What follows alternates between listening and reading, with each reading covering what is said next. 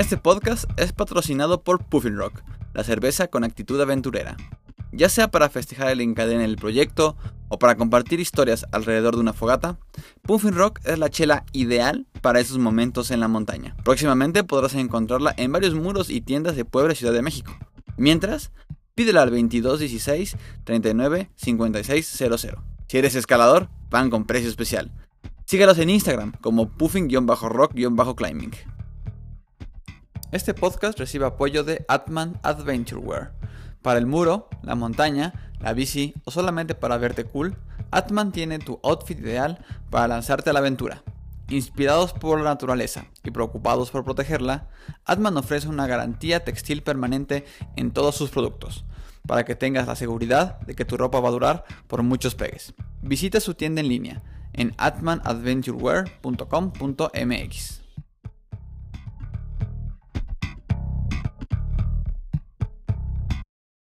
Hola, yo soy Neto y esto es Magnesia.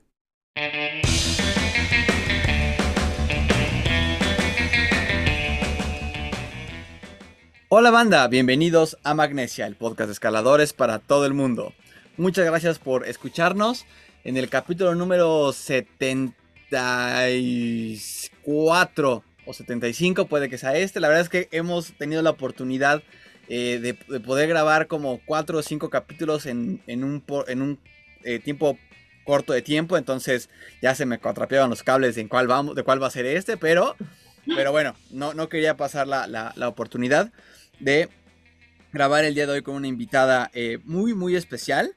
Ella es una escaladora profesional de colombo-venezolana de 34 años, con 14 años de experiencia escalando. Es traductora, entrenadora y la primera escaladora colombiana en encadenarse 13C y 13D.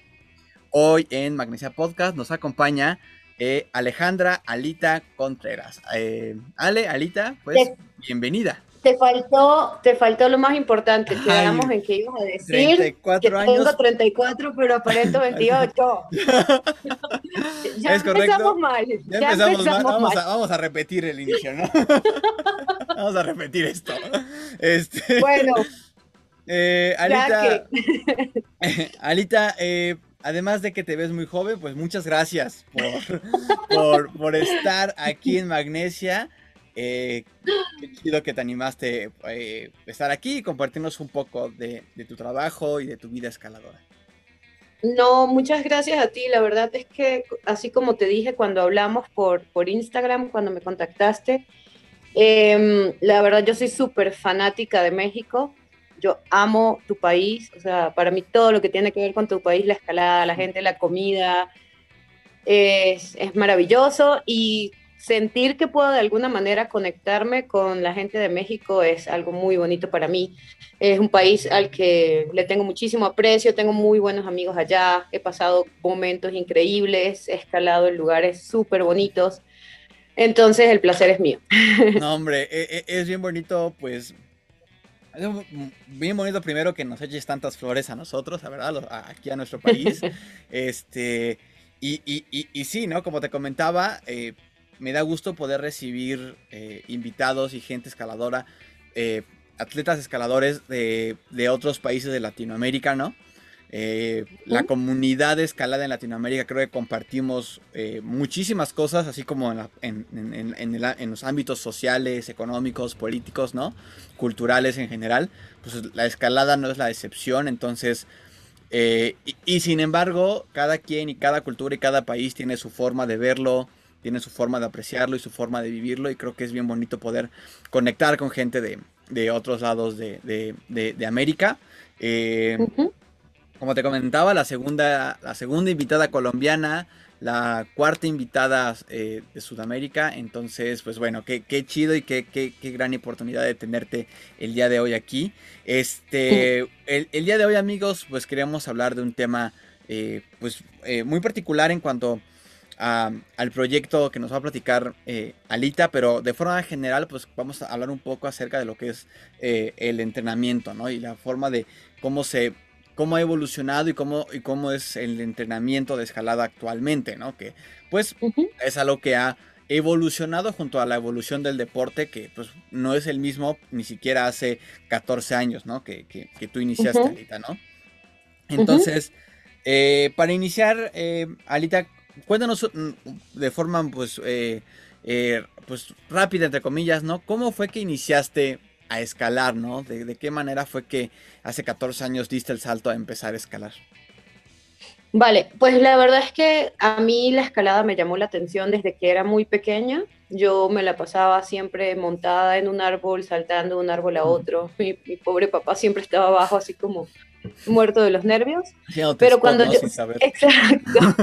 pero cuando yo era pequeña, yo fui nadadora de competencia muchos años. Eh, mi infancia y gran parte de mi adolescencia fueron estudiar y nadar solamente. Entonces, digamos, ya cuando eres deportista profesional de otro deporte, no hay espacio como para practicar algo más. Eh, yo entrenaba natación a las 5 de la mañana antes del colegio, a la una y media de la tarde después del colegio y a las 6 de la tarde otra vez. Entonces, y viajaba mucho a competir, entonces no podía practicar nada más. Pero la escalada siempre era algo que me había gustado. De hecho, cerca del lugar donde yo nadaba había un muro de escalada y yo recuerdo que yo llegaba más temprano a mis clases de natación para mirar un ratito a la gente que estaba escalando. Eh, me gustaba mucho. Y cuando tenía por ahí 19 años, una amiga em, que escalaba me comentó que ella practicaba el deporte y me dijo que tenía como entradas para un muro de escalada y me invitó. Y yo le dije que sí. Y de verdad, aunque suene clichésudo, o sea, la primera vez que yo escalé dije como, ¿cómo pude vivir sin esto? O sea, yo misma me compré mi mensualidad en ese muro y empecé a ir todos los días. Como pues en ese momento yo no sabía como de entrenamiento ni nada, ni cuántas veces a la semana podía escalar, ni lesiones, ni nada. Empecé a ir todos los días, todos los días. Hasta que me empecé a lesionar por sobrecarga. Pero era algo que yo sabía que quería hacer el resto de mi vida. Entonces, oh. digamos que a esta amiga yo cada vez que hablo con ella se lo agradezco. Es una persona con la que no tengo tanto contacto hoy en día, pero cada vez que hablamos le digo como, oye, tú me cambiaste la vida. claro, qué, qué, chido, ¿no? E, es, es interesante estos, eh, pues e, es quizá, no sé qué tan común sea a veces estas historias, ¿no? En las que eh, los, es, que ya tienen, eh, gente que ya tiene esa cultura, ¿no? Del deporte, ya tiene esta cultura por practicar una actividad física y que pues no inician en la, en la, escalada, pero de repente la conocen y es como, o sea, les cambia la forma de, ver las cosas, ¿no? Este, y que de cierta manera ya esta parte como, como de disciplina y esta parte como de, concentrarte y de enfocarte en los entrenamientos, pues ya es algo que tienen ya como que preinstalado, ¿no? Por así decirlo. Sí, exacto y como que la, la, curva de aprendizaje es más, es, más... Sí, totalmente, es más rápida. Es más Exacto, yo, yo dejé de nadar a los 15 años, estuve como cuatro años sin hacer deporte. De hecho, yo nunca pensé que iba a encontrar otro deporte del que me fuera a enamorar y al que me fuese a entregar tanto, porque con la natación, realmente yo, a mí me gustaba nadar, pero yo nunca sentí por la natación lo que siento por la escalada. De hecho, yo me retiré de la natación porque me saturé porque ya no quería llevar ese ritmo de entrenamiento, porque no quería seguir compitiendo. Em, y yo pensé cuando dejé la natación que, bueno, que ya mi vida deportiva se había acabado, hasta que pues conocí la escalada y me enamoré tanto que pues aquí sigo 14 años después, 14 años, y, sí. sí, y con toda la motivación para seguir hasta que se pueda. Em, pero lo que tú dices, yo le debo a la natación el hecho de que, pues desde los seis años yo ya tenía una rutina de entrenamiento, yo era súper disciplinada, me paraba muy temprano, pues eh, mi mamá me exigía ser muy buena estudiante en el colegio, porque si yo salía mal en el colegio no me dejaba ir a nadar, ese era el castigo.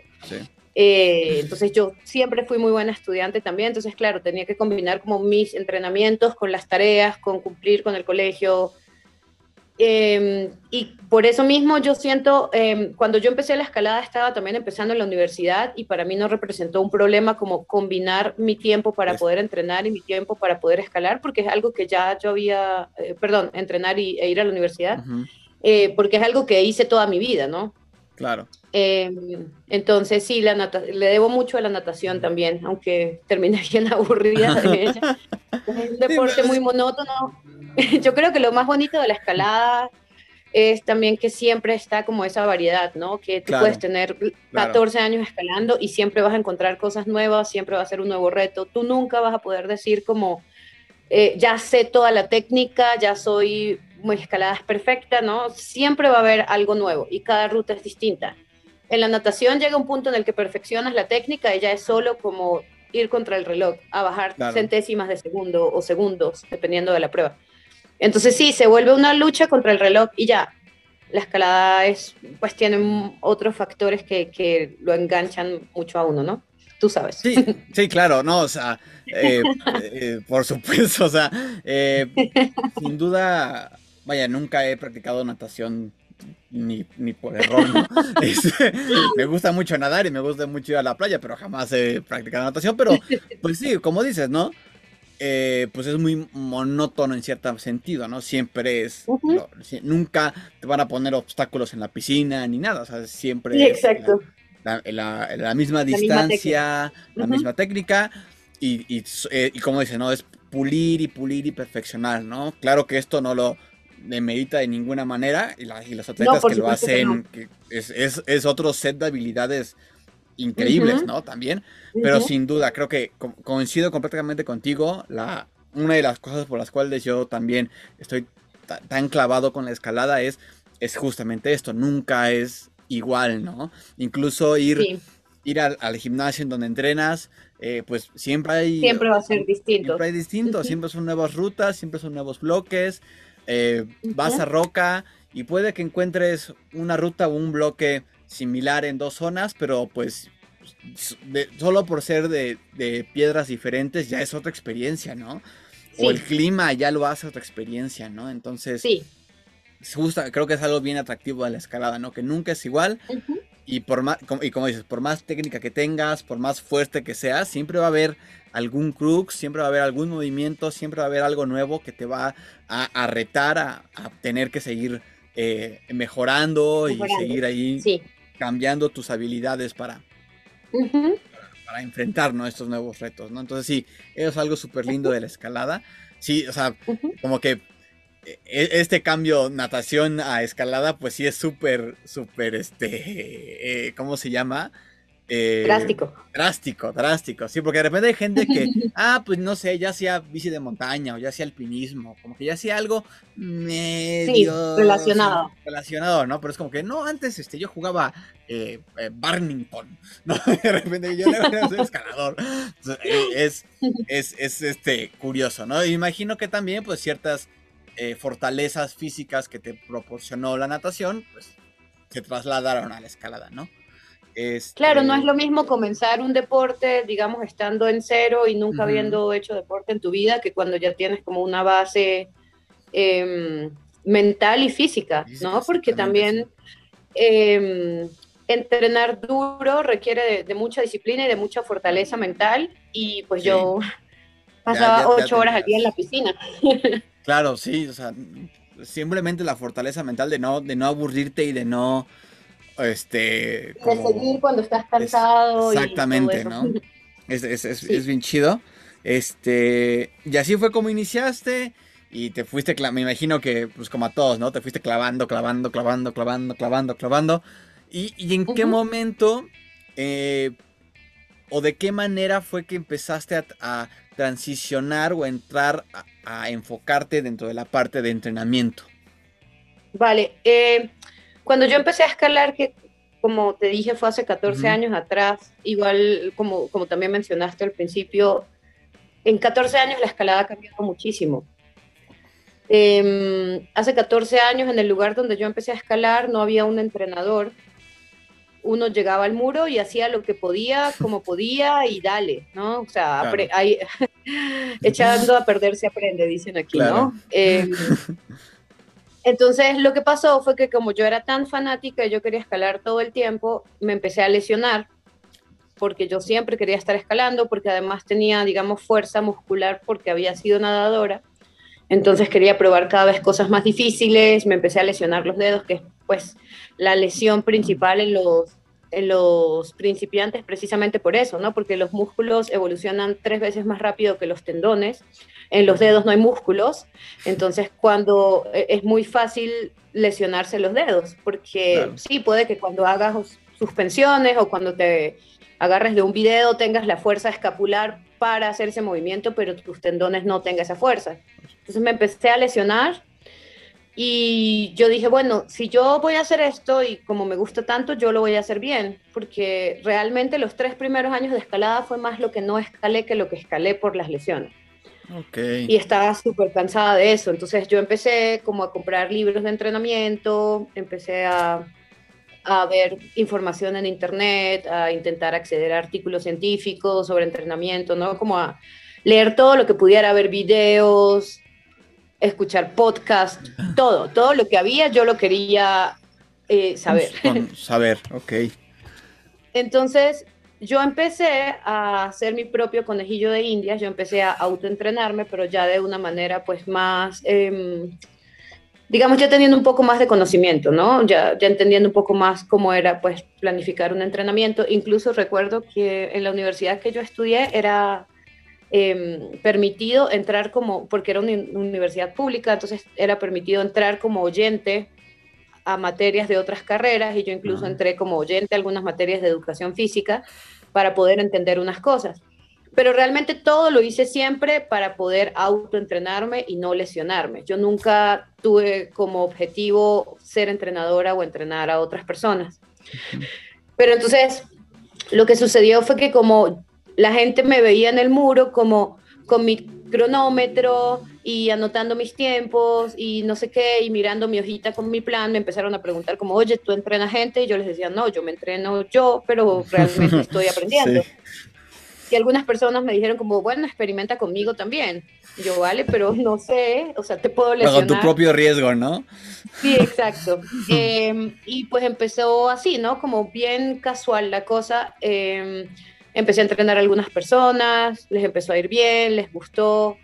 Em, luego sucedió que realmente lo del entrenamiento, siempre, lo de entrenar a otras personas fue muy por casualidad. Yo nunca realmente lo busqué. Yo me fui a vivir en Alemania, yo, yo, yo estudié idiomas y parte de mi carrera la hice en Alemania porque me quería especializar en alemán.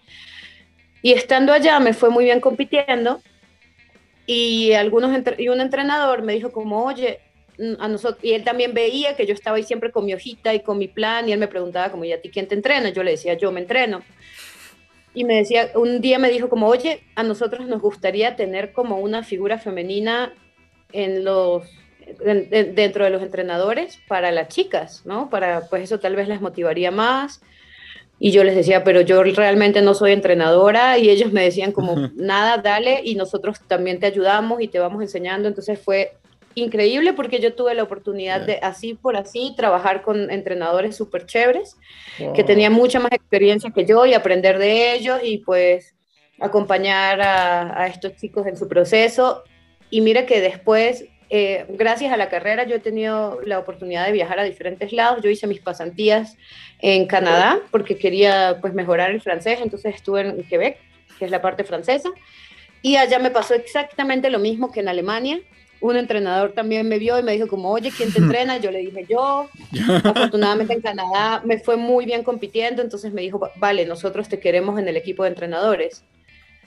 Entonces fue muy chévere porque yo, sin querer, empecé a ser entrenadora. De hecho, recuerdo que yo estaba en Canadá trabajando para una universidad en la parte de idiomas, pero para mí lo más chévere del día eran los días que yo no, no, tenía que ir a la universidad a trabajar, sino que tenía que ir a entrenar a los chicos. Era como que me emocionaba muchísimo entrenarlos.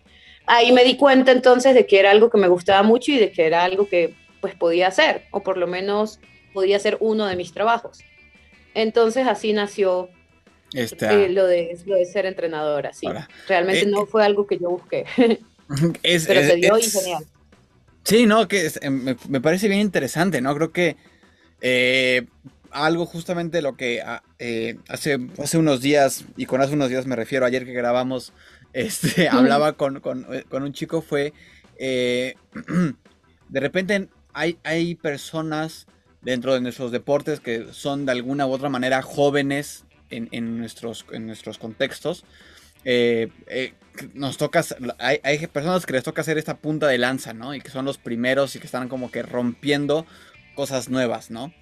Y pues, por lo que tú me platicas, pues lo que, lo que, lo que veo es que tú, tú fuiste esta como punta de lanza hacia el entrenamiento en, en, pues en, en tu país, ¿no? Este, porque eras autodidacta y eras te autoentrenaste, ¿no? O sea, creo que el hecho de que pues, no había, ahorita como ya lo vemos, ¿no? Quizá es como, ah, pues ya hay cierto grupo de entrenadores que le están pasando su, su, su, conocimiento a pues estos, a estos jóvenes, ¿no? Pero pues en tu caso pues no había nadie arriba de ti, ¿no? No había esta como ya escuela de escalada, ¿no? En, en donde estabas y, el hecho de que hayas... Ajá.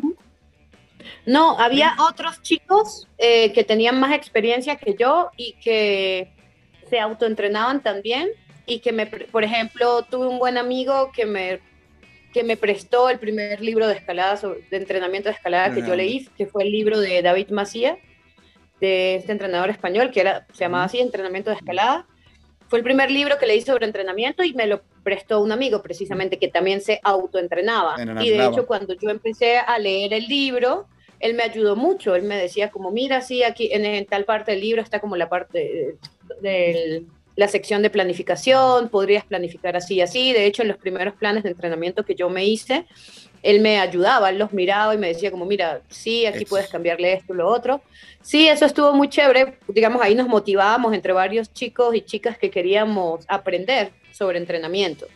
Claro. Pero sí fue la, la cosa fue muy autodicta, la verdad. Autodidacta, ¿no? Entonces e, está bien interesante. Creo que no, no, yo al menos no había tenido la, la oportunidad de conocer a alguien que haya tenido este proceso, ¿no? Siempre, pues la gente con la que me junto, los escaladores que conozco, sé, o, si les pregunto, oye, ¿quién te entrenó?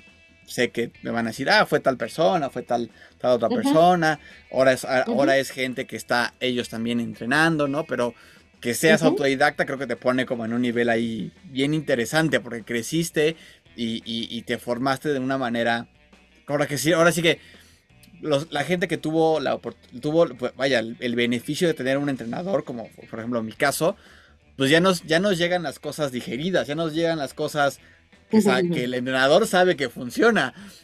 me imagino que contigo tuviste mucha pues experiencia de pues esto mm, me estoy lesionando más o no estoy avanzando como yo esperaría que avanzara, ¿no? Y la sigo teniendo, es decir, la escalada es un deporte que es todavía muy joven y sobre el cual hay muchísimo que investigar y experimentar todavía. Claro. Digamos en comparación, no sé, con el fútbol o con el básquet. Que o con la natación, Sí, que son deportes que además de que son supermasivos y por ende tienen como muchísimo apoyo económico para investigación y todo el cuento, eh, la escalada no. Eh, entonces en la escalada todavía se está aprendiendo mucho. De hecho, el, el primer, ese libro que yo leí de, David Macía, que era como la Biblia de entrenamiento para ese momento, más adelante David Macía, como unos 8 o 10 años después, salió diciendo como algo, pues no, lo, no recuerdo las palabras exactas, pero como que él había cometido muchos errores en ese libro y que ahora esta nueva técnica que él está sacando sí es la que es.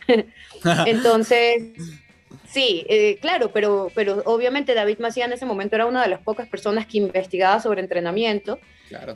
Realmente eh, su aporte ah, fue grandísimo, sobre todo para esa generación que, en la que yo empecé. Em, pero sí, cada vez se van descubriendo más y más cosas sobre el entrenamiento y yo cada vez voy experimentando más y cambiando, cambiando, cambiando. Por ejemplo, ahorita que de eso me imagino que también vamos a hablar, con este libro de Udo Neumann que yo acabo de traducir, pues también mi visión sobre el entrenamiento de escalada cambió un montón. Entonces, mm, digamos, todavía los entrenadores nos seguimos equivocando, no hay una un método mágico, una varita mágica y que, o un entrenamiento que sea el perfecto, ¿no?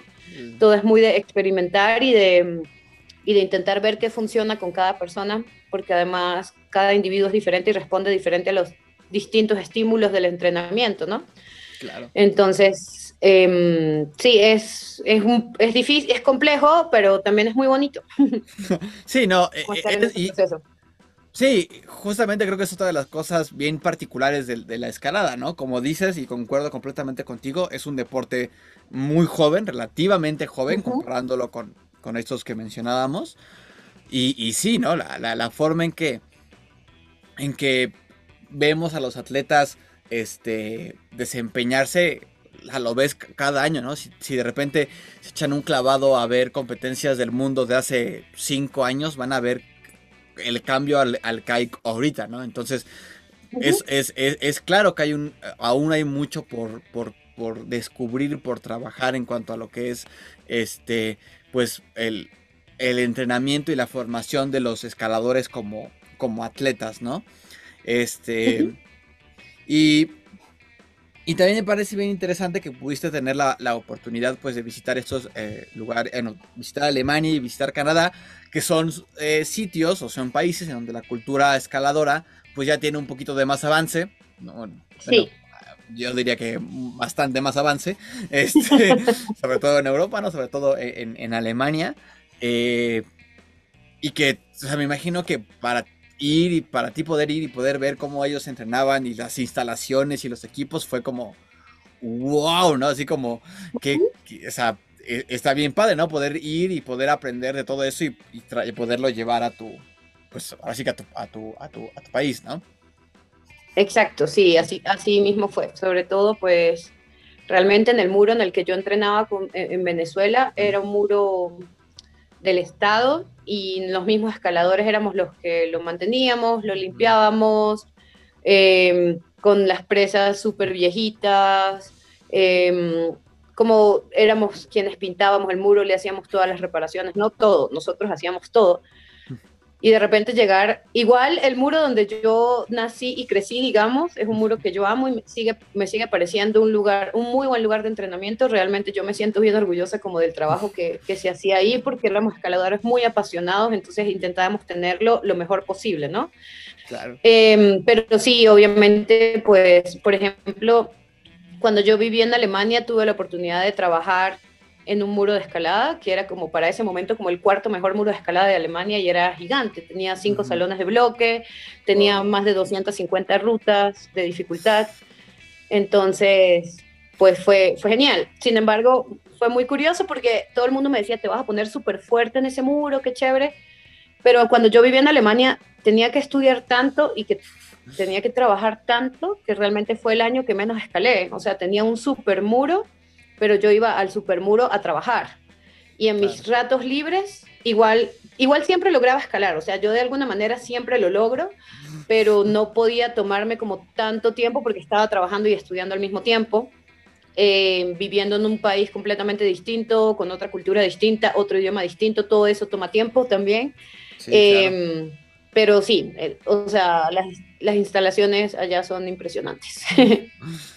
Sí, claro, o sea, este, sí me imagino que de repente todos pasamos por de repente etapas o, momentos de nuestra vida que por angas o mangas no podemos escalar y aún así eh, eh, y, pareciera que todo está a, nuestro favor para poder escalar y poder ponerte, como dicen, no súper fuerte.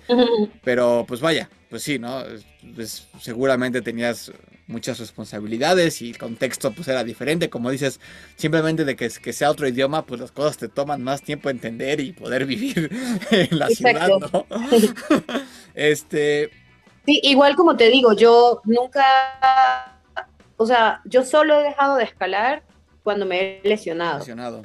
De resto, yo siempre he escalado, siempre encuentro el, tiempo. Te digo, es que, digamos, si en Venezuela tenía tres horas para entrenar, en Alemania tenía una, pero igual entrenaba. por supuesto. Escalaba menos, pero igual siempre, o sea, para mí es una prioridad. Sí, claro. Y, creo que todos, o sea, yo me siento también como muy relacionado a eso, ¿no? Es como, ya no, o sea, ya llega un momento en tu vida en el que tienes que, o sea, las decisiones que tomas importantes, tomas en cuenta que tienes que escalar. Están relacionadas con la Es como, me voy a mudar de ciudad, tiene que ser a una en donde pueda escalar, porque si no, no me muevo, ¿no? Exacto. Entonces, o sea... Eso es lo primero que yo veo en realidad, cuando me voy a mudar de ciudad. incluso hasta nada más de vacaciones, ¿no? Es como voy a ir de vacaciones a tal lugar, investiga si hay algún lugar en donde puedes darte una escapada, ¿no? Es, bien chido. este. Y bueno, después de toda esta experiencia en Alemania, en Canadá, eh, pues bueno, regresas a, tu país. Ahorita me, comentabas que estabas viviendo en, Bogotá. Y, y, cómo fue que... Pero en ese momento vivía en Venezuela. En Venezuela, ok. regresé a Venezuela. Y bueno, este, regresas a Venezuela, ahorita andas en, Bogotá. ¿Y cómo fue que, eh, pues justamente se, acerca eh, este escalado, este entrenador que, que, mencionabas, eh, el buen Udo Newman? quizá para la gente que no lo conozca, no sé si nos gustaría que nos platicaras un poco de quién es él. Vale, bueno, Udito, le digo Udito. Eh, Udito es un escalador, un, entrenador y escalador alemán súper famoso. Él es un, entrenador muy reconocido, ¿no? Desde que yo empecé a escalar, pues yo siempre sabía quién era Udo Neumann. Em, y nada, justamente el año pasado, en plena pandemia, cuando todos estábamos como sin trabajo, súper eh, preocupados por el dinero, él me escribió un correo diciéndome que si yo, que él quería llevar sus libros al español y que si yo quería traducir sus libros. Y obviamente, o sea, yo no, ni siquiera terminé de leer el correo y ya le estaba respondiendo que sí. Clarín que sí. Porque, pues para serte sincera, este, sí, obvio, es que es, el trabajo de mis sueños, ¿no? Pues es como una forma de combinar todas las pasiones de mi vida, que son los idiomas, la escalada y el entrenamiento de escalada, ¿no? Entonces es súper chévere porque estoy teniendo acceso a ese material de entrenamiento que es genial, gratis y además me están pagando por traducirlo.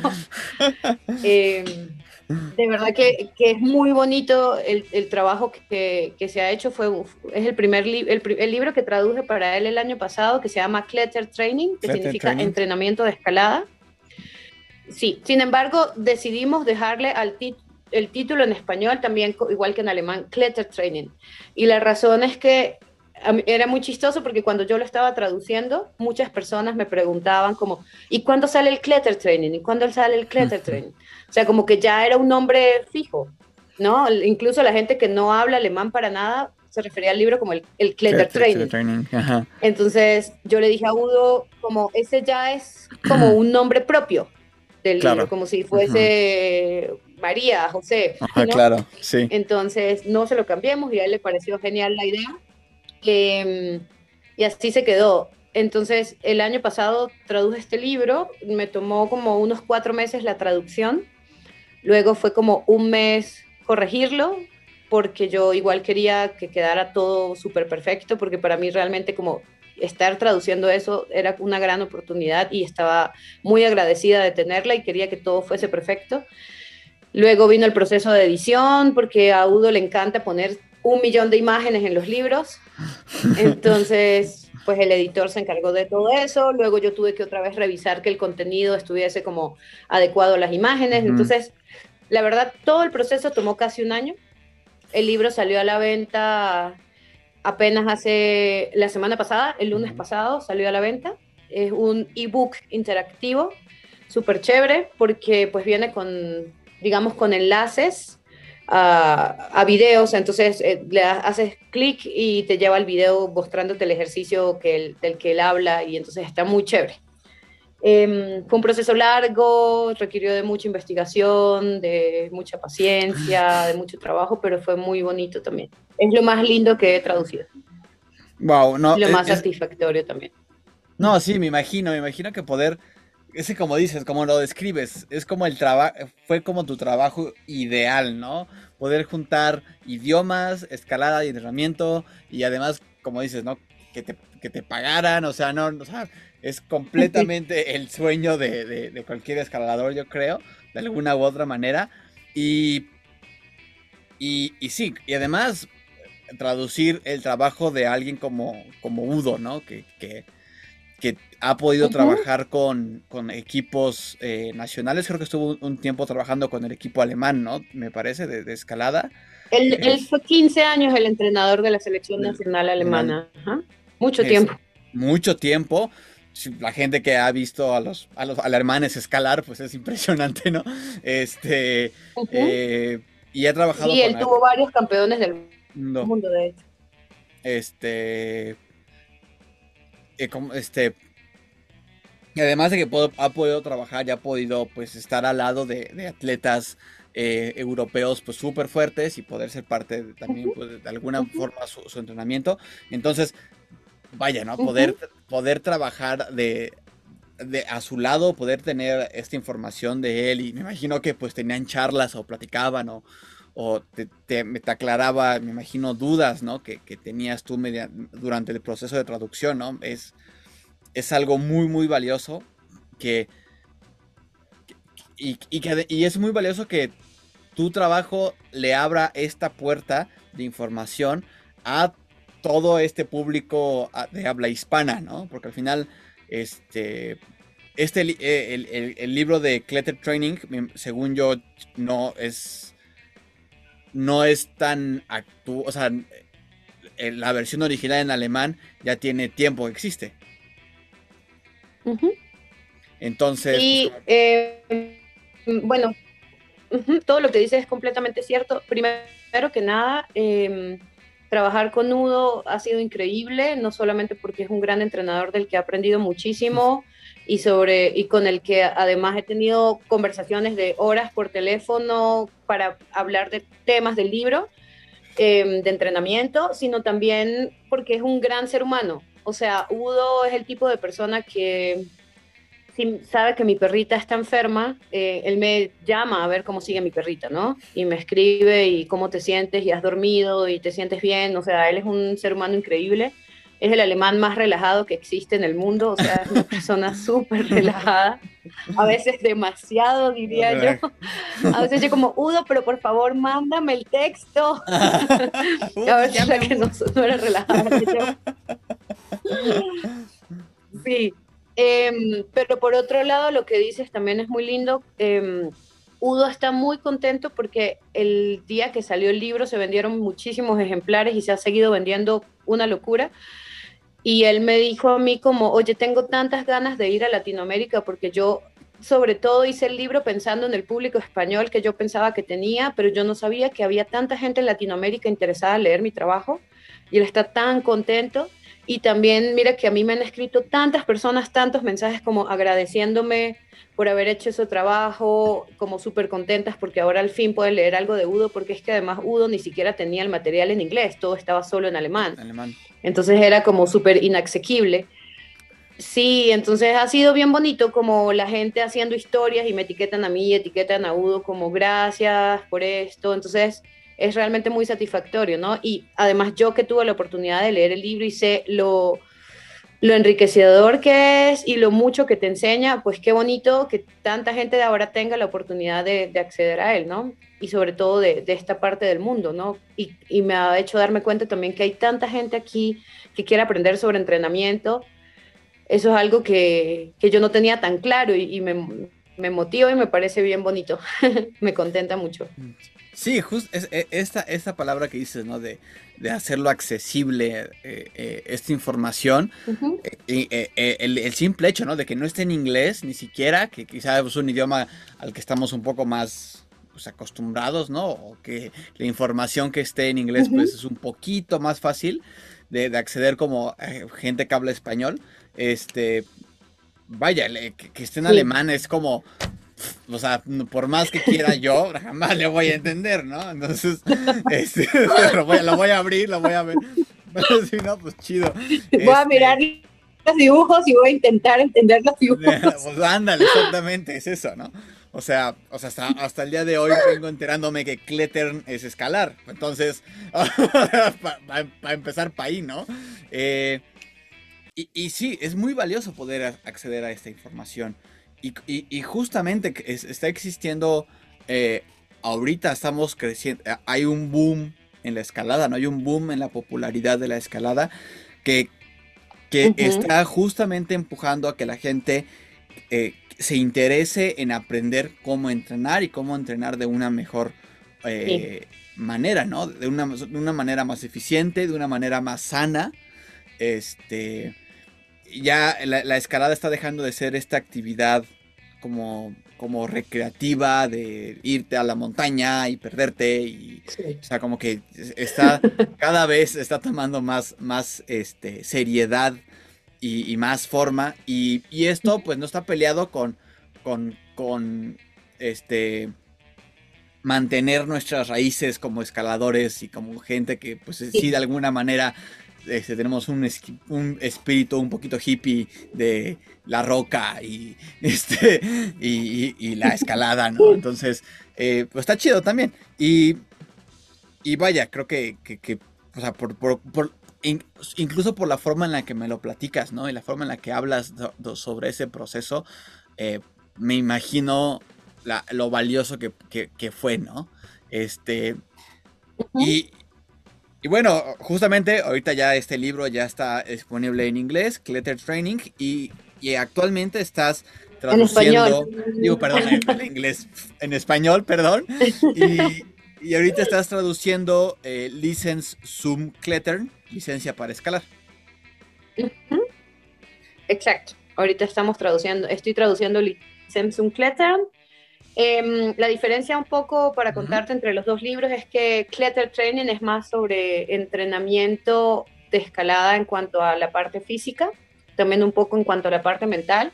Pero sí, el Clutter Training te enseña un poco como cómo entrenar la resistencia, cómo entrenar em, la fuerza, la fuerza-resistencia, ejercicios de flexibilidad, de movilidad, ¿vale? Como más orientado hacia, hacia esa parte, digamos, física. Física. Eh, este libro, Licensum Klettern, está más orientado a la parte técnica. Entonces es muy chévere porque te habla de los diferentes tipos de escalada, te los describe, te da ejercicios para mejorar en cada tipo de escalada, cómo mejorar, no sé, los taloneos, cómo mejorar, em, no sé, eh, los dinámicos, ¿vale?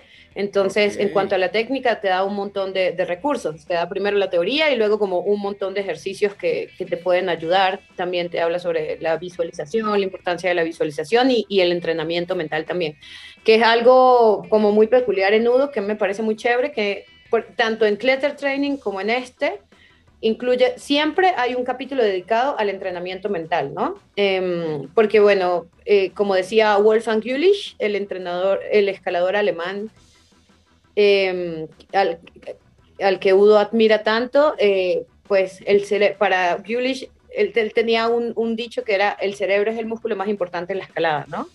Y Udo siempre repite este dicho en todos sus libros, en todo el, todo el momento, y él él dice como, sí, o sea, puedes estar físicamente muy fuerte, pero si de la cabeza no estás fuerte, no vas a lograr nada. Y entonces por eso él siempre dedica como una parte al entrenamiento mental y siempre está como recalcando, mira, esto es demasiado importante, este capítulo tal vez el más importante del todo el libro, no te lo pases. Porque los escaladores tendemos a no dedicarle ni siquiera un cuarto del tiempo que le dedicamos al entrenamiento físico, al entrenamiento mental, ¿no? ¿Cuántos escaladores realmente trabajan en la visualización? O trabajan en, eh, no sé, el, eh, eh, esto, en la meditación, el diálogo positivo consigo mismos para ganar confianza, ¿no? Muy pocos, diría yo, o tal vez muy pocos de los que yo conozco. pero en cambio sí hacemos 200 barras, sí hacemos 500 mil abdominales, ¿no? Pero puedes tener los músculos de Popeye y si llegas igual a la roca y, y te da miedo, o te sientes ansioso, seas lo fuerte que seas, no vas a lograr tu proyecto, ¿no? Entonces, Udo siempre hace mucho énfasis en esto, en todos sus libros. Eso, eso es súper interesante. Creo, primero que nada, eh, ambas visiones de los dos libros me parecen muy, muy interesantes, ¿no? Creo que eh, justamente existe esta parte física, esta parte como de, de, de fortaleza eh, física y, luego esta segunda parte pues de, técnica, ¿no? De, ir aprendiendo cómo acomodar tu cuerpo, cómo acomodar, cómo utilizar tu cuerpo desde tus talones hasta tu abdomen, tus manos, todo, ¿no? Pero justamente creo que es una visión muy, muy acertada, que la parte mental es como holística, ¿no? No es un libro como aparte, es como está integrado en ambos libros, ¿no? Está integrado en la visión holística del entrenamiento. Concuerdo contigo, creo que hacemos, y, me incluyo, hacemos muy poco trabajo de entrenamiento mental. O sea, y, además siempre lo, siempre lo decimos, ¿no? Siempre decimos, en la escalada es bien importante la parte mental, pero nunca, creo que activamente no hacemos realmente entrenamiento mental, ¿no? O sea, o sea primero porque siento que es un poco más complejo, ¿no? Que, que, ponerte a hacer barras, pues las barras son muy fáciles, por así decirlo, ¿no?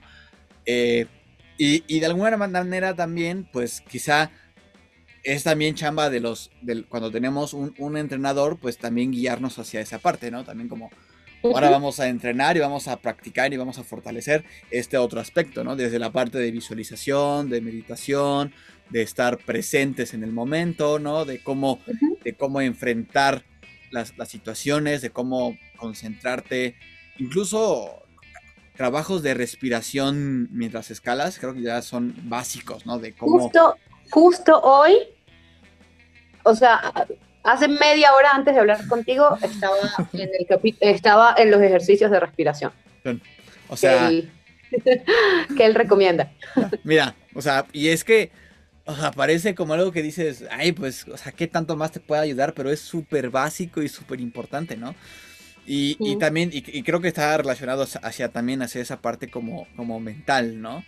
Entonces, eh, pues eh, qué chido, creo que esta, esta parte o esta idea de, de, la, del entrenamiento mental, si nos están escuchando gente que está en, eh, entrenando o que es entrenadora o gente que, que está haciendo de alguna manera autodidacta, pues tengámoslo en cuenta y, y tengámoslo en mente para integrarlo a, nuestro, a nuestra rutina de entrenamiento y que es algo que además puedes hacer fuera del muro, que puedes hacer en tu casa, que puedes hacer que no necesitas como que el equipo, no necesitas una hangboard en tu casa para hacer ese entrenamiento, ¿no?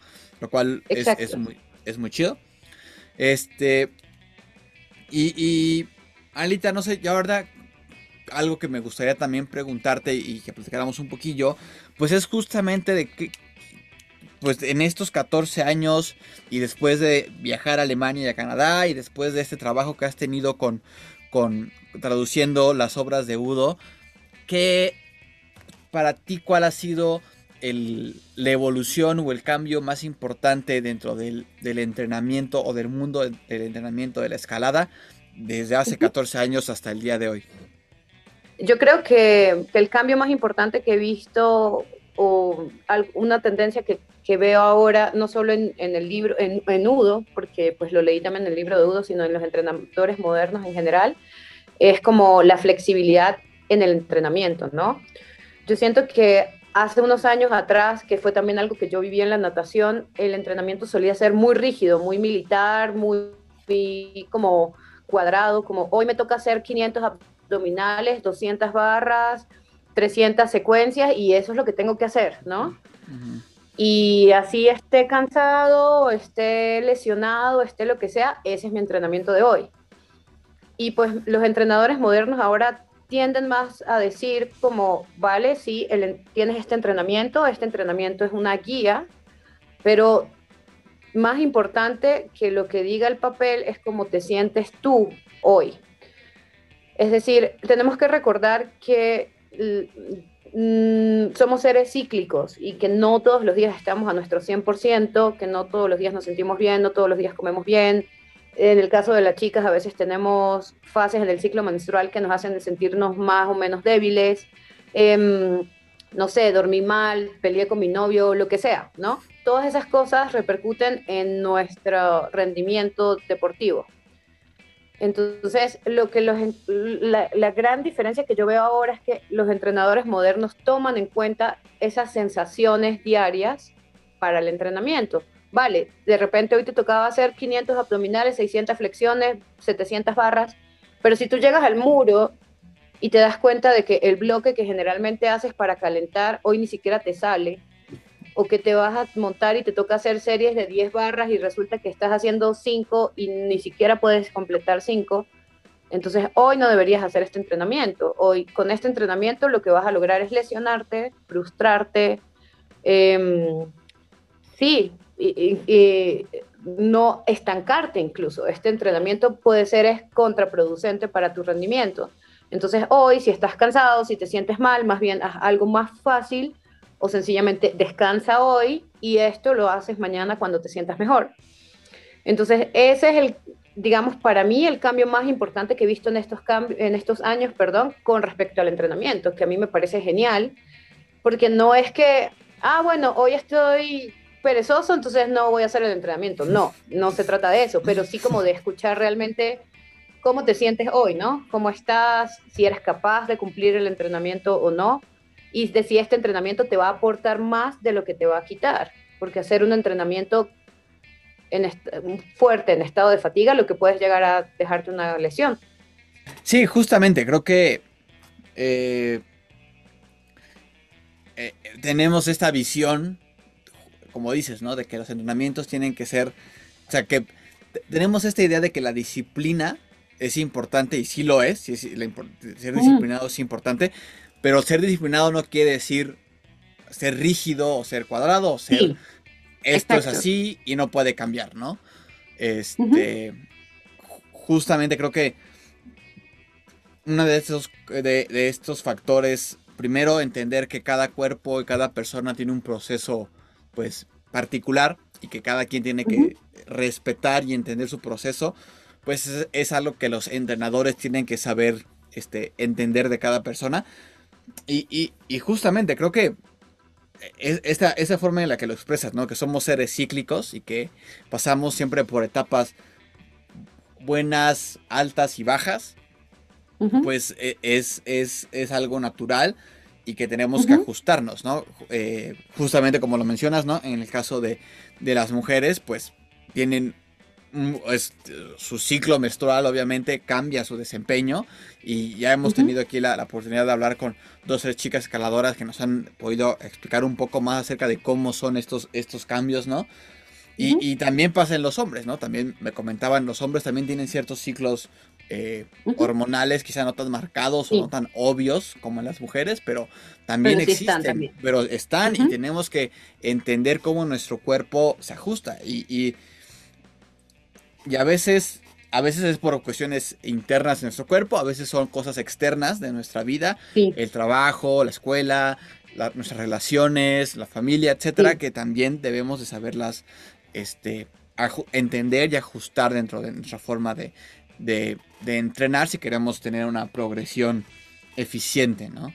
Este, Exactamente. Creo que, creo que más allá, creo que los, los avances y los descubrimientos eh, fisiológicos o biológicos, pues será, serán, serán eh, pues presentando y, serán y seguirán siendo pues partes claves de la formación, pero estos, estos puntos importantes como, como el que mencionas, ¿no? De la flexibilidad en, el, entrenamiento, pues son como el core de la base de la, de la escalada, ¿no? o del entrenamiento de escalada. Este. Y, y sí, creo que el, aún falta mucho por descubrir o aún falta mucho por ir eh, aprendiendo, ¿no? Como, como atletas. Creo que además la escalada tiene esta este, particularidad de que pues quizá el entrenamiento para un escalador que, se, quiera hacer competencias, pues es diferente al entrenamiento del, escalador que está proyectando un, 14 o un 15, ¿no? Entonces... una fisura o una gran pared. Fisura. La gente que, la gente que está haciendo boulder, pues tiene otra serie de, necesidades. Entonces, eso también me parece que, que, amplía la visión de lo que aún falta por descubrir y aún falta por, como por seguir mejorando y entendiendo de nuestra, de nuestra, de nuestro deporte y de, nuestro entrenamiento, ¿no? Este, lo cual me parece súper chido, porque eso quiere decir que aún tienes mucho trabajo por delante, Alita. Sí, claro, no, es, es difícil, pero también es como interesante ser parte del proceso, ¿no?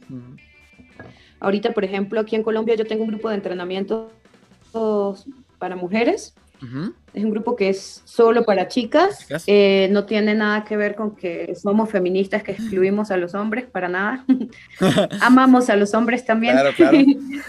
Pero sencillamente, em, digamos que si bien es cierto que hay diferencias entre hombres y mujeres que son impuestas sencillamente socialmente, sí hay en cambio otras diferencias que, pues somos, ustedes son hombres y nosotras mujeres, es decir, hay diferencias. Por supuesto, claro. A nivel hormonal, a nivel genético, a, nivel em, muscular, cardiovascular, de todo.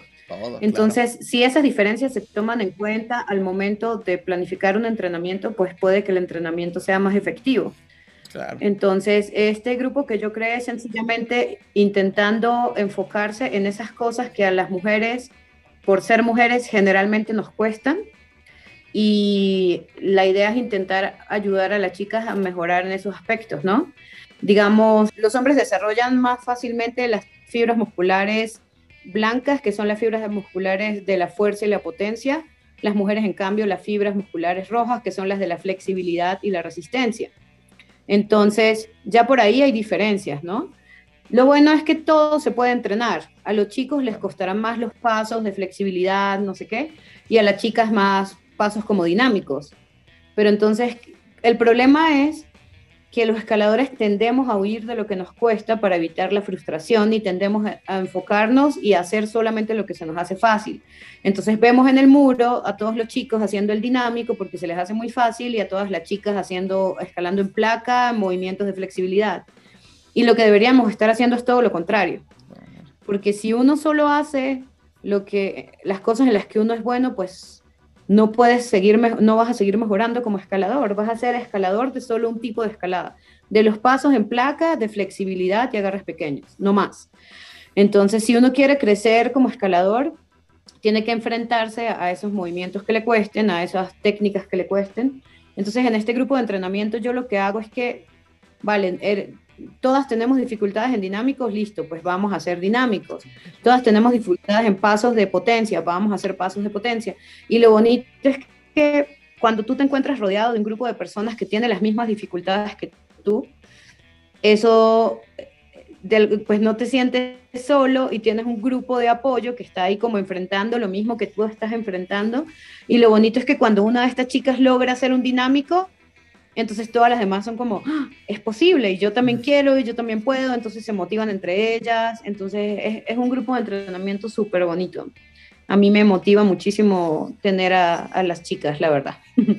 No, pues qué chido, un saludo a todas las chicas del grupo de entrenamiento de Alita. Este, sí, como dices, creo que justamente eh, no es un tema de de, de, feminismo o, de, o, de, o por alguna cosa social, ¿no? Simplemente, justamente las, las, necesidades o las, eh, el perfil físico de las mujeres, como lo decíamos, es completamente diferente al de los hombres. Hay cosas que tenemos en común, hay otras muchas cosas que no, y, y justamente, ¿no? Poder enfocarte a solo un set de cosas, pues hace el entrenamiento más, como dices, más eficiente, ¿no? Y, sí, y, simplemente también la parte del ambiente, la parte de pues, estar rodeada de gente que sabes que está enfrentando los mismos retos que tú y que, y que se apoyan y que ven que cuando es posible, ¿no? Entonces, pues cambia completamente tu, visión. De repente uno nos toca ver a, a, a, alguien que tú estás, llevas dos semanas con tu proyecto ahí en el muro y llega alguien y lo hace así de la primera y te desanimas, ¿no? Es como, chale, ¿no? Es como yo llevo aquí medio año y no me sale esto. Este, entonces, e, es, padre que, que, también, ¿no? Que ese, justamente lo que hablábamos, ese ambiente, pues también me imagino que ayuda hacia la parte del entrenamiento mental, ¿no? Y a la parte de la fortaleza mental también. Este. Pues, pues qué chido, eh, muchas felicidades por este trabajo, Alita. Creo que, pues, tienes eh, una chamba bien, bien importante en lo, en, lo, que tiene que ver con la formación de, nuevos atletas, de nuevas eh, pues, personas que están entrando a este mundo. Creo que los entrenadores tienen un papel, eh, una responsabilidad muy grande, ¿no? Cuando, cuando empiezan a, impartir este conocimiento a, otras personas y, y es muy valioso su trabajo y es un, un trabajo que es, forma una parte importante dentro de nuestra cultura y dentro de nuestra comunidad como, como escaladores. Este, pues Alita, mm. pues para ir terminando con el, con el episodio del día de hoy, este, un último consejo que le darías a alguien que se está pues aventurando eh, en este mundo de empezar a entrenar gente o de empezar a autoentrenarse, un consejo así que crees que es primordial para alguien que está iniciando en este mundo. Vale, yo creo que el gran problema ahorita, hoy en día, en cuanto al entrenamiento, es que antes el problema era que no había información, el problema yo siento ahora es que hay demasiada información. Entonces, el problema ya no es qué hago, sino qué no hago, ¿vale? O sea, ves videos de, ves a Alex Megos haciendo suspensiones con peso y luego ves que, y dices, eso es lo que hay que hacer para ser fuerte porque Megos lo hace. Luego ves a Adam Ondra haciendo campus y dices, no, eso es lo que hay que hacer porque Ondra es el mejor. Luego ves a Stefano Ghisolfi haciendo... Entonces, al final, quieres hacer todo o no terminas haciendo nada porque no sabes qué hacer porque hay demasiada información y hay demasiados métodos y demasiados ejercicios por ahí rodando en el Internet. Entonces yo siento que lo más importante es recordar que el entrenamiento siempre tiene que ser individualizado y personalizado, que no necesariamente lo que le funciona a Adam Ondra para ser el mejor escalador del mundo es lo que te va a funcionar a ti o lo que le funciona a Alex Megos. Y tal vez por eso Alex Megos tiene un entrenamiento completamente distinto al de Ondra, porque seguramente sus habilidades como escalador son completamente diferentes. Entonces, no es que el entrenamiento de Megos o el de Ondra o el de Stefano son los, el ideal para ti, sino que lo que uno debería es intentar buscar cuáles son sus fortalezas y cuáles son sus debilidades y en base a eso planificar el entrenamiento. Si yo soy muy fuerte en regletas y ya me agarro de la regleta más chiquita que existe, no tiene mucho sentido que yo siga, siga haciendo suspensiones en regletas. Tal vez lo que debo hacer es empezar a entrenar romos, porque de repente en los romos no soy capaz de colgarme ni siquiera cinco segundos. O si yo soy ya demasiado bueno haciendo dinámicos, entonces, ¿para qué sigo poniendo bloques que tengan todos dinámicos? Tal vez lo que necesito es entrenar en la placa con movimientos de coordinación, de flexibilidad, de equilibrio. Entonces, primero que nada, descubrir en qué eres bueno y en qué no tanto. Y en base a eso, planificar tu entrenamiento, siempre dándole prioridad a, a tus debilidades, porque lo que ya haces no tienes que entrenarlo, lo que ya sabes hacer ya lo tienes aprendido, tienes que buscar aprender cosas nuevas.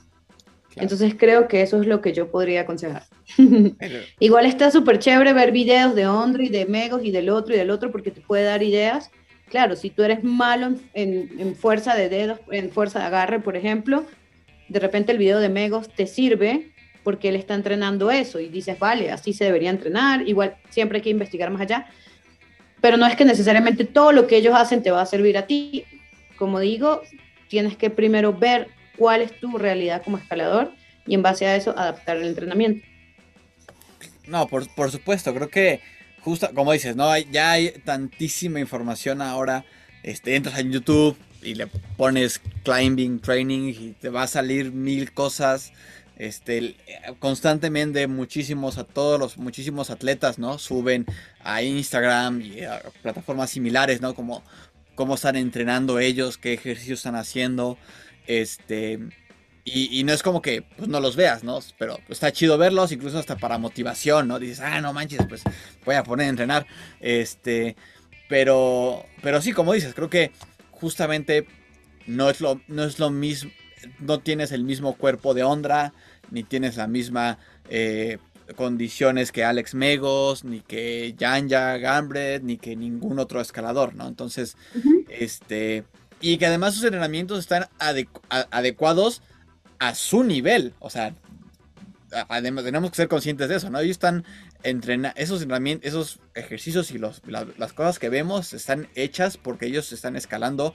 a un nivel pues eh, clase mundial, ¿no? Entonces, como dices, conocerte, conocer a la conocerte como eres, este, conocer en, en qué etapa estás de tu vida como escalador y eso tenerlo como base para tus entrenamientos es lo importante, ¿no?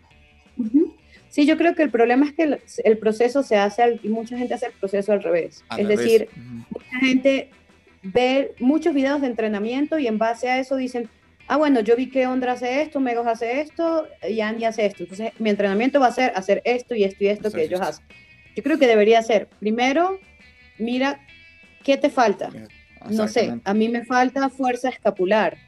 Entonces, a partir de eso, busca videos que muestren ejercicios de cómo mejorar la fuerza escapular.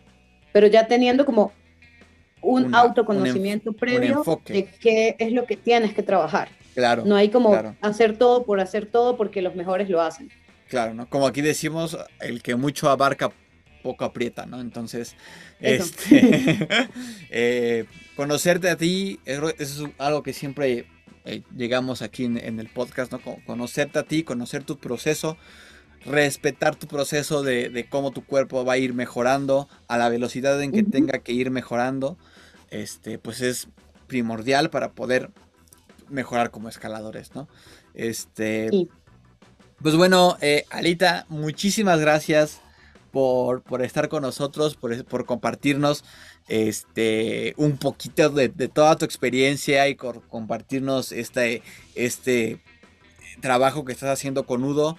Eh, me da mucho gusto que nos hayas podido eh, acompañar en este capítulo de Magnesia. Eh, para terminar, ¿en dónde nuestros amigos de Magnesia te pueden encontrar en internet? Si tienen alguna duda, si, si quieren este, conocer un poco más acerca de este, de este mundo, ¿dónde te podemos encontrar? Em, realmente la red social, la única que manejo, porque bueno, yo tengo Facebook, pero nunca lo miro, eh, Instagram. Yo me muevo mucho a través del Instagram. Eh, me encuentran como Alita Climbing. Ahí me pueden escribir. Yo realmente respondo absolutamente todos los mensajes que me llegan. Eh, por ahí me pueden contactar para lo que quieran. este.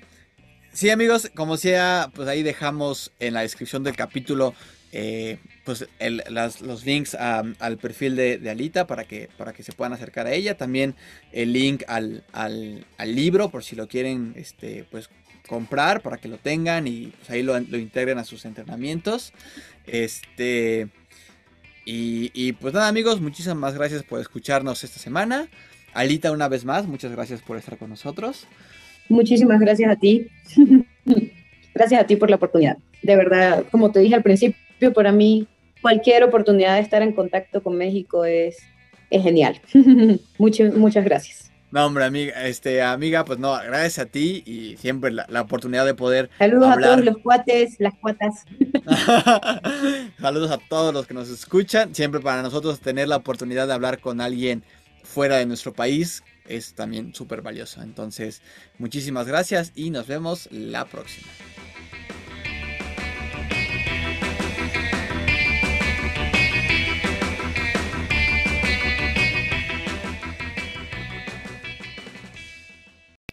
Hola banda, espero que hayan disfrutado del capítulo número 75 con Alita. La verdad es que me dio muchísimo gusto poder platicar con ella, aunque sea a distancia, y pues que nos compartiera todo lo que sabe y todos sus conocimientos acerca de la escalada desde el punto de vista del entrenamiento. Creo que es una eh, escaladora con muchísima experiencia. Y pues bueno, ya saben, cualquier duda, pues se pueden acercar a ella y seguro con muchísimo gusto les va a ayudar y les va a dar guía en su rutina de entrenamiento. O si son personas que están empezando a eh, entrenar otras personas, pues creo que también ella es una gran referencia, una gran ayuda para este, pedir cualquier tipo de guía, ¿no? Y pues no, amigos, esta semana sí les, les traigo dos noticias bastante interesantes. La primera es que eh, Janja Gambret se se lleva la temporada de, Copas de Lead eh, con una victoria en su casa en la pasada Copa del Mundo que se llevó a cabo en Eslovenia, en la ciudad de Krang. Eh, Janja se lleva eh, el primer puesto en esta Copa del Mundo y con ello también se lleva el overall, ¿no? todos los puntos de la temporada de, Lead. Esta, es la, esta fue la última competencia de Lead. Este, aún quedan copas del mundo de Boulder. Eh, y pues nada, increíble que ella gane. Este, al parecer no estaba llevando una eh, rutina de entrenamiento preparándose para esta Copa del Mundo. Simplemente participó porque estaba en su. porque fue en su país, ¿no? Fue en su, en su, en su natal Eslovenia. Entonces dijo, pues bueno, voy a participar. Y así, sin entrenar, se, se lleva la Copa del Mundo, aunque no hubo tanta participación de atletas. Eh, de los que vimos en, la, en las Olimpiadas, por lo mismo, ¿no? Muchos aún siguen en etapas de como de recuperación y aún no había como tanta gente o tantas estrellas escalando, ¿no? Por así decirlo, pero aún así impresionante lo de Yanja. Ya se llevó esta Copa de Lead. Seguramente, a reserva de lo que pase en las Copas del Mundo de Boulder, es muy probable que también se las vuelva a llevar. Entonces, pues nada, ¿no? Es sorprendente lo de Yanja. Y la segunda noticia que les quiero compartir es que Stefano Ghisolfi, el ese escalador italiano que últimamente ha estado eh, escalando grados muy, muy duros, arriba de 15, y 14 muy duros, pues bueno, se, se convirtió entre comillas en la, en la tercera persona en escalar un 15D. Y inmediatamente después de haber escalado este 15D, que fue eh, Bibliography, que además es el segundo ascenso, el primer ascenso lo tiene Alex Megos, eh, dijo que él no siente que la ruta sea un 15D, que la siente más como un 15C, pero que, bueno, solamente han sido dos personas las que eh, han podido ascender eh, Bibliography, Alex Megos y, eh, ahora eh, Gisolfi. Entonces, es, lo, interesante es que ya a estos niveles no creerías que hay como de cotaciones, ¿no? O que la gente baje grados de, de, rutas. Pero pues sí, al parecer Estefano dice que no es un 15D esta ruta en Francia.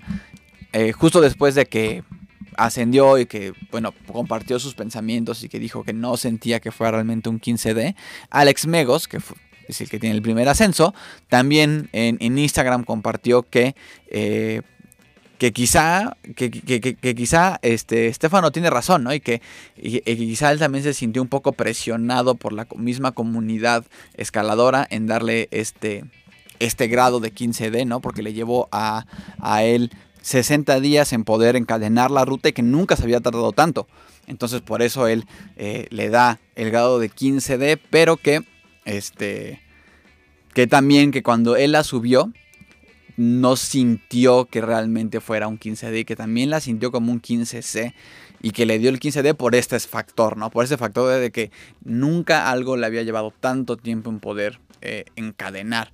Pero bueno, es una discusión bastante interesantes y Estefano, pues bueno, él, Estefano dice que, él no siente que subió un 15D, que aún le gustaría poder experimentar eso, entonces, pues bueno, ellos son escaladores con muchísima más experiencia eh, eh, que en la que quizá que la comunidad en general, entonces creo que pues bueno, habrá que esperar a que quizá Adam Ondra o algún otro escalador eh, suban bibliography y vean pues qué tan fuerte realmente es. Eh, también será cuestión de que Stefano y, y, Megos suban o intenten subir Silence, que es el otro 15D, el que tiene este Adam Ondra encadenado. Entonces, pues bueno, la discusión está ahí muy, muy, muy interesante. Es, son pues grados que apenas estamos experimentando, que apenas están experimentando en el mundo de la escalada. Entonces, pues bueno, ya veremos qué sucede. Y pues nada amigos, ya saben, síganos en Spotify, Apple Podcast, Google Podcast, Radio Public y su plataforma de streaming eh, preferida. También síganos en Instagram como Magnesia Podcast. Si les gustó, compartan este capítulo. Pueden encontrar toda la información de la que hablamos en el episodio en la página que nos aloja en internet, anchor.fm diagonal Magnesia Podcast. Y pues nada amigos, tengan un buen fin de semana y nos vemos la próxima.